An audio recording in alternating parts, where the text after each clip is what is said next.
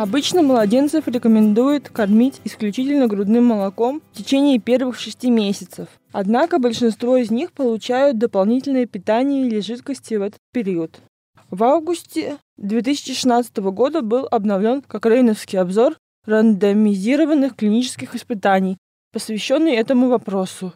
Екатерина Четвергова из Казанского федерального университета перевела текст подкаста на русский язык и расскажет нам о результатах этого обзора. Авторы обзора изучили 11 рандомизированных испытаний с участием чуть более 2500 детей, чтобы узнать, вредно или полезно для их здоровья дополнительное введение жидкостей, кроме грудного молока или пищи до 6-месячного возраста. Было проведено три сравнения. Сравнивали исключительно грудное вскармливание с введением молочной смеси, воды или сладкой воды и пищи. Авторы обнаружили отсутствие доказательств в отношении того, что у детей, находящихся на грудном вскармливании и получающих любые дополнительные жидкости или пищу в возрасте до 6 месяцев, были лучше показатели уровня глюкозы крови, температуры тела, потери или набора веса, и реже встречались такие симптомы, как кашель, заложенность, выделение из носа и охриплость голоса, лихорадка и дефицит железа. Кормление младенцев молочной смесью в течение нескольких дней после рождения, в дополнение к грудному вскармливанию, не повлияло на число младенцев, получающих грудное молоко на момент выписки из роддома, но немного повысило вероятность продолжения любого вида грудного вскармливания до трехмесячного возраста. Хотя следует отметить, что доказательства в этих исследованиях были низкого качества.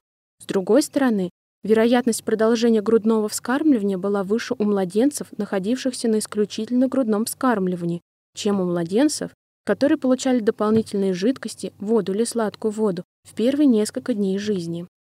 Основываясь на результатах единственного испытания, использование молочной смеси перед кормлением грудью имело небольшой защитный эффект в отношении симптомов аллергии в возрасте до 18 месяцев по сравнению с исключительно грудным вскармливанием.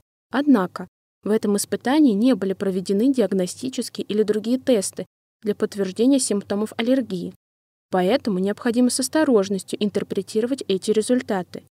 Введение дополнительной пищи младенцам в возрасте от 4 до 6 месяцев, находящимся на грудном вскармливании, не привело к снижению риска пищевой аллергии или экземы. В заключение, в этом обзоре не были обнаружены достаточные доказательства, чтобы не согласиться с рекомендацией Всемирной организации здравоохранения и других международных органов здравоохранения, которые в качестве общей политики рекомендуют исключительно грудное вскармливание в течение первых месяцев жизни, без дополнительного введения пищи или жидкостей. Более подробная информация об испытаниях этого обзора, а также дополнительная информация по исключительно грудному вскармливанию доступна в полной версии этого обзора онлайн.